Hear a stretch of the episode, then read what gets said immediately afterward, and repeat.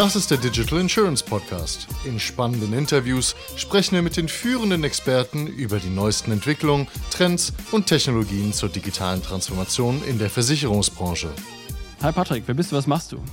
Hi Jonas, erstmal vielen Dank, dass ich äh, bei dir sein darf. Ja, ich bin ja, äh, der eine oder andere kennt mich, ich bin seit 25 Jahren in der Versicherungswirtschaft, habe 20 Jahre bei AXA gearbeitet, in den letzten drei Jahren beim HDI, davon die meiste Zeit als Vorstand, erst im Bereich Finanzen, dann im Bereich der Lebensversicherung und äh, sowohl bei AXA als auch bei HDI.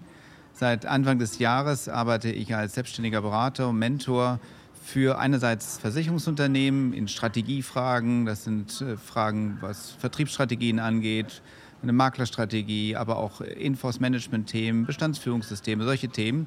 Aber was mich auch gleichermaßen interessiert, ist mit äh, Startups zusammenzuarbeiten, sei es in Berlin oder München, und denen im Grunde genommen weiterzuhelfen, weil die durch die gleichen Probleme haben, was auch Incumbent Players haben, was Teamdynamiken angeht, aber was auch die Entwicklung des Geschäftsmodells angeht. Und darüber hinaus ähm, arbeite ich für die Universität St. Gallen als Dozent im Bereich Executive Education. Und last but not least natürlich das Thema, das ich seit zwei Wochen oder so oder drei Wochen, weiß gar nicht mehr so genau. Sag mal absolut, das ist dann April 2022? Das ist dann, genau, seit April 2022 den Vorsitz im Vorstand übernommen habe im InsurLab. Das ist ja die Initiative zwischen Versicherern und äh, der Startup-Welt und auch weiteren Playern im Bereich der Versicherung, um Innovation zu fördern, Transformation zu fördern, um einfach uns als Versicherungsbranche entsprechend nach vorne zu bringen. Und ihr habt zusammen mit der Köln-Messe die Intro Next aus der Taufe gehoben, auf der wir heute sitzen, richtig? So ist es, so ist es. Und das war eine lange Reise, also eine lange Geburt, könnte man sagen, weil wir kurz vor Covid damit angefangen haben und gesagt, wir wollen eine solche Plattform schaffen, äh, jetzt, äh, wo sich wirklich ganz konkret Startups und Insurance Players und weitere quasi äh, Beiträge oder Lieferanten und Dienstleister zusammensetzen. Und wir hatten die Idee und haben immer noch die Idee, da vielfältige Austauschformate zu entwickeln. Also von Startups, die Startups kennenzulernen, über die Messe, aber auch über Vorträge, wirklich coole internationale Impulse zu bekommen und nationale Impulse. Hier John Dacey von Ping An, Sabine von der Linde, der Gilles aus der VC-Welt und also solche Personen, mit denen wir voneinander lernen wollen. So, man muss sagen, wenn ich das noch kurz sagen darf, ich meine, wir haben das zweimal dann quasi digital gemacht, aus bekannten Gründen. Und heute zum ersten Mal äh, sitzen wir ja nicht nur vor unseren Bildschirmen, sondern sehen uns. Und es ist für mich ein total cooles Erlebnis, hier vor Ort zu sein, die Leute zu sehen und sie quasi auch mal Guten Tag zu sagen. Und äh, diesen Austausch ist einfach gigantisch. Du hast gesagt, das war eine lange Geburt. Seit wann bist du beim Intro Lab dabei? Jetzt Vorstand seit, äh, weiß nicht was, April, aber seit wann bist du insgesamt involviert? Ja, ich war davor, äh, wie ich ja vorhin gesagt habe, beim HDI und über das HDI-Ticket war ich auch im InsurLab erweiterten Vorstand und habe da seit zwei Jahren gearbeitet, 2019, 2020, bin Ende 2020 rausgegangen und bin jetzt wieder quasi in erweiterter Rolle wieder drin. Insofern kenne ich das InsurLab seit gut zweieinhalb Jahren. Warum war es oder ist es wichtig für dich als Person in deiner Funktion HDI und jetzt auch heute, sich, dass du dich für oder mit dem InsurLab engagierst? Mich hat die Idee des InsurLabs, die Leute zusammenzubringen, also die Startups, die Fintechs und die Versicherungsunternehmen wirklich zusammenzubringen und das auf allen Ebenen. Sei das auf Vorstandsebene, sei das auf Führungsebene, Abteilungsleiterebene, Mitarbeiterebene und wirklich auf Augenhöhe. Und das halte ich für das absolut Wichtigste, auf Augenhöhe voneinander zu lernen. Und das in einer Atmosphäre, mir sagt auch ehrlich gesagt diese etwas informelle Atmosphäre da sehr zu und davon zu lernen. Und ich glaube, dass wir als Versicherer enorm profitieren, wenn wir auf Augenhöhe ohne Voreingenommenheit und ohne Dünkel quasi auf die Startups zugehen und von denen lernen. Ich glaube aber umgekehrt ist das nämlich genauso. Und das äh, InsurLab versucht ja diesen Lernprozessen voneinander zu profitieren, über verschiedenste Formate zu orchestrieren. Also zum Beispiel über Matchmaking, dass wir ganz genau überlegen, okay, dieses Startup, welches Mitglied könnte davon profitieren? Oder über den Accelerator Pitch, wo wir quasi Startups einladen und sagen, pass mal auf, wir wollen euch begleiten. Und da ist, steht nicht so das Finanzielle im Vordergrund, sondern mehr das Thema Mentoring. Und wenn du sagst Augenhöhe, das heißt für mich dann ja, dass ich dann da CEO Startup mit CEO HDI treffen und über Zusammenarbeit sprechen. Ist das so oder wie läuft das ab? Ja, oder CEO HDI mit irgendeinem Mitglied und wem auch immer, also äh, aus einem Startup. Also ich glaube, dieses miteinander voneinander zu lernen und wirklich zu sagen, pass mal auf, ich versuche auf Augenhöhe genau zu verstehen, wie funktioniert so ein Startup, wie läuft das eigentlich, was sind die Mechanismen, was ist die Geschäftsidee, wie arbeiten die auch kulturell. Und wir haben zum Beispiel so ein Format, das nennt sich Garage, Ja. wo wir wirklich, äh, wie der Begriff auch sagt, wirklich aktiv und konzentriert arbeiten. Ich glaube, das ist das Wichtige. Ich hatte öfters als Vorstand das Problem, es bringt mir ja eigentlich nicht viel, wenn ich in einem Vorstandsraum sitze und dann kommt irgendeiner rein, hat so zehn Folien, die sind super schick und nach 20 Minuten ist er wieder weg. Das ist eigentlich ganz interessant und intellektuell auch irgendwie spannend, aber es bringt eigentlich nichts. Man muss das fühlen, man muss das spüren, man muss zusammenarbeiten. Und ich glaube, dieses Thema, wirklich gemeinsam kollaborieren, das ist das, was wir quasi als Motto haben im InsurLab. Und dafür versuchen wir, verschiedenste Formate zu finden. Wie muss ich mir dieses Zusammenarbeiten vorstellen? Jetzt hast du als Vorstand bei HDI, als noch da warst, wahrscheinlich das so gemacht, wie du es gerade beschrieben hast. Wie muss ich mir das vorstellen? Das heißt, ihr sitzt da in einem Raum nicht nur 20 Minuten, sondern länger und macht was? Also wir haben dafür verschiedene Formate. Wir haben einerseits das Thema Matchmaking. Da sagen wir, pass mal auf, dieses Startup passt hier am besten zu. Wir haben aber auch den Accelerator Pitch, wo Startups quasi ihre Ideen vorstellen und es eine Jury gibt aus den Unternehmen unserer Mitglieder und die sagen, pass mal auf, die kommen in die nächste quasi Gruppe rein und die bekommen bestimmte Mentoren, die auch quasi erstens unterstützen. Oder wir haben andere Formate, wo wir unseren Mitgliedern über mit der Cologne Business School entsprechend das Thema Digitalisierung, Innovation voranbringen. Wir haben aber auch Topic Days, wo es ein bestimmtes Thema gibt, wie Nachhaltigkeit oder wie Metaverse, an dem wir zusammenarbeiten. Und das, also wir haben uns konzentriert auf drei, vier Kernthemen, über die wir über verschiedene Formate äh, nachdenken. Und last but not least haben wir auch sogenannte C-Level-Abende, wo dann die Entscheider zusammenkommen und in einer informellen Art und Weise sich kennenlernen und dadurch wieder Netzwerke bilden, weil jeder weiß in einem Konzern, wie wichtig Netzwerke sind und Mentoren.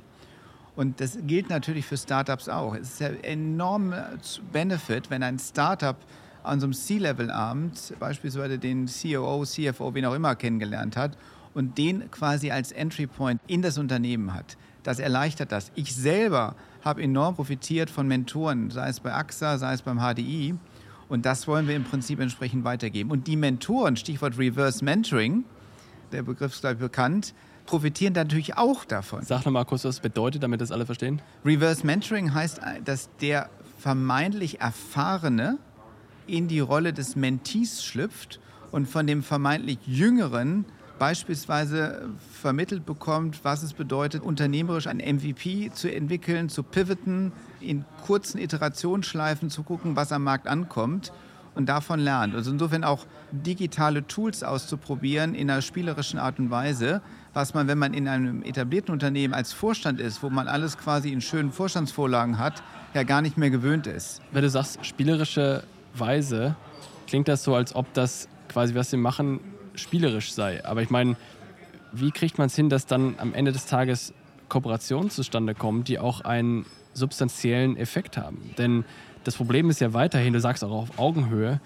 menschlich glaube ich das auch, aber ein Unternehmen, was 10.000 Mitarbeiter hat, kann natürlich menschlich auf Augenhöhe sein, aber ist ja operativ oder organisatorisch eine ganz andere Nummer. Ja, ob das jetzt höher oder unter ist, kann ja jeder selbst überlegen, aber es ist einfach von den Abläufen und von den Prozessen ja ein viel komplexeres Unternehmen.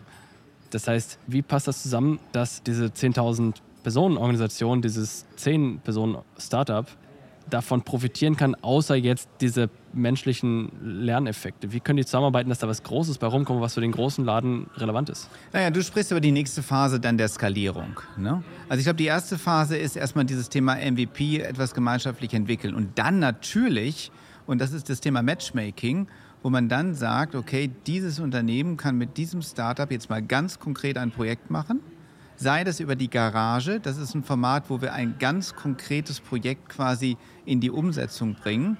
Oder dann aber auch in der direkten Interaktion. Und dann ziehen wir uns als den Showlab wieder zurück, wo das Unternehmen sagt, pass mal auf, dieses Element der Wertschöpfungskette, sei das irgendwelche Payment-Funktionalitäten oder sei das andere Thematiken. Und da haben wir Beispiele im Unternehmen. Mach mal. Berechtigungskonzepte, ich, ich möchte die jetzt so als nicht nennen, dass dann natürlich sehr konkret hier daran gearbeitet wird. gerade was den ganzen Legitimationsprüfungsprozess angeht. Und da gibt es dann konkrete Prozesse. Denn am Ende des Tages hast du natürlich recht, am Ende des Tages muss der wirtschaftliche Benefit da sein. Aber wenn erst einmal die Basis gelegt ist auf der persönlichen Ebene zwischen den Entscheidern, kommt dadurch, das ist die Basis, auf der dann quasi ein Projekt aufgesattelt wird.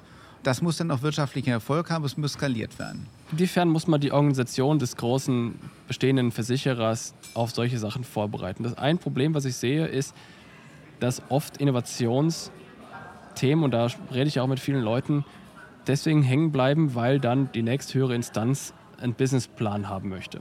In den Businessplan soll drinstehen, so und so viel Investment, das ist der Return nach so und so vielen Jahren, möglichst schnell natürlich.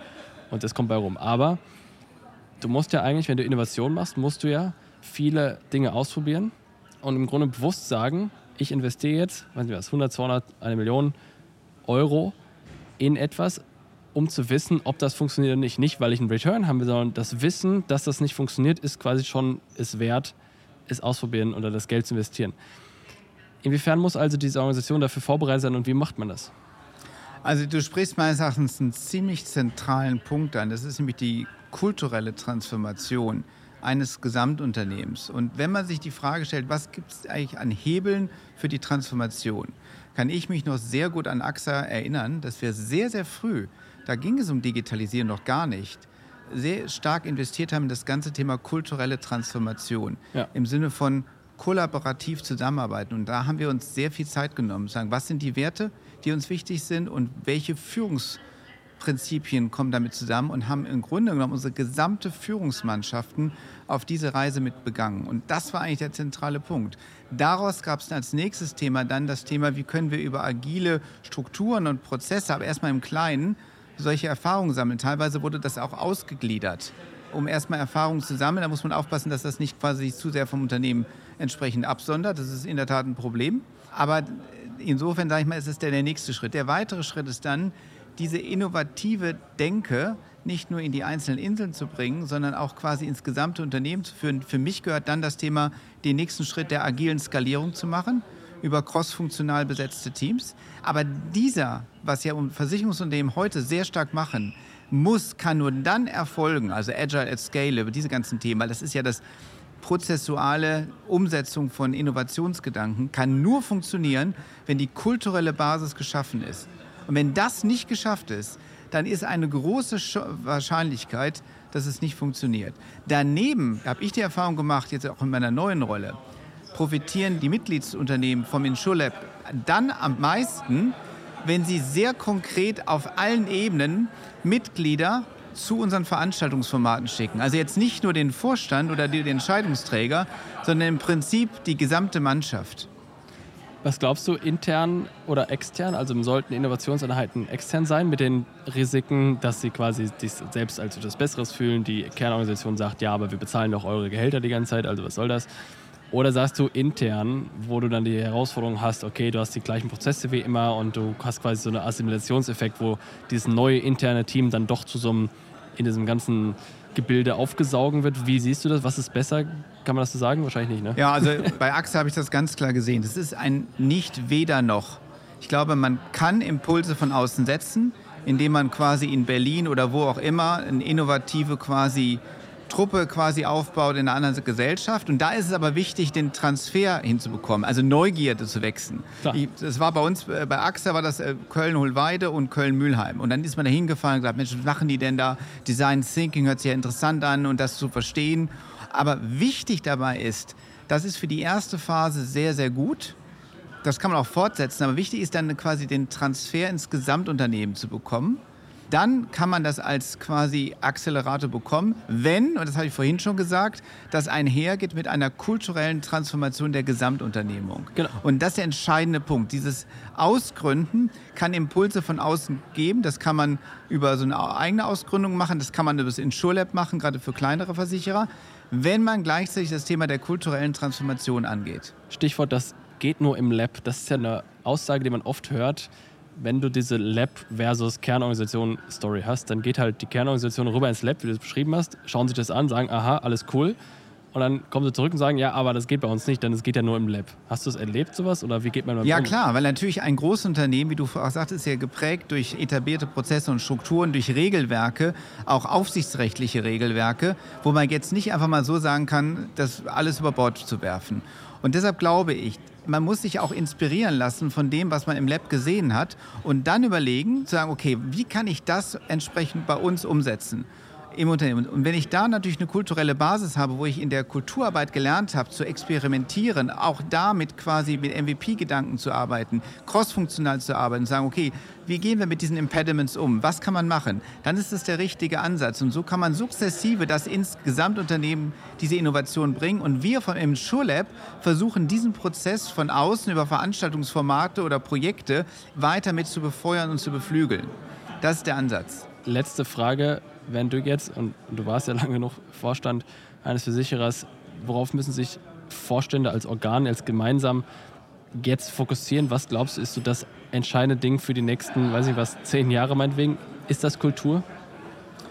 Also wo sich Vorstände, ich glaube, Vorstände, führungstechnisch ist, bin ich ganz überzeugt, Richtung vorgeben und ansonsten dieses Servant Leadership die Truppen machen lassen, dafür die Rahmenbedingungen zu schaffen. Ich glaube, das Thema agile Transformationsstrukturen bieten da eine gute Rahmenbedingung und dann aber die Truppen machen lassen und immer wieder quasi Impulse reinsetzen, von außen oder von innen, aber vom Grundsatz her nicht in die tägliche oder Arbeit zu intervenieren.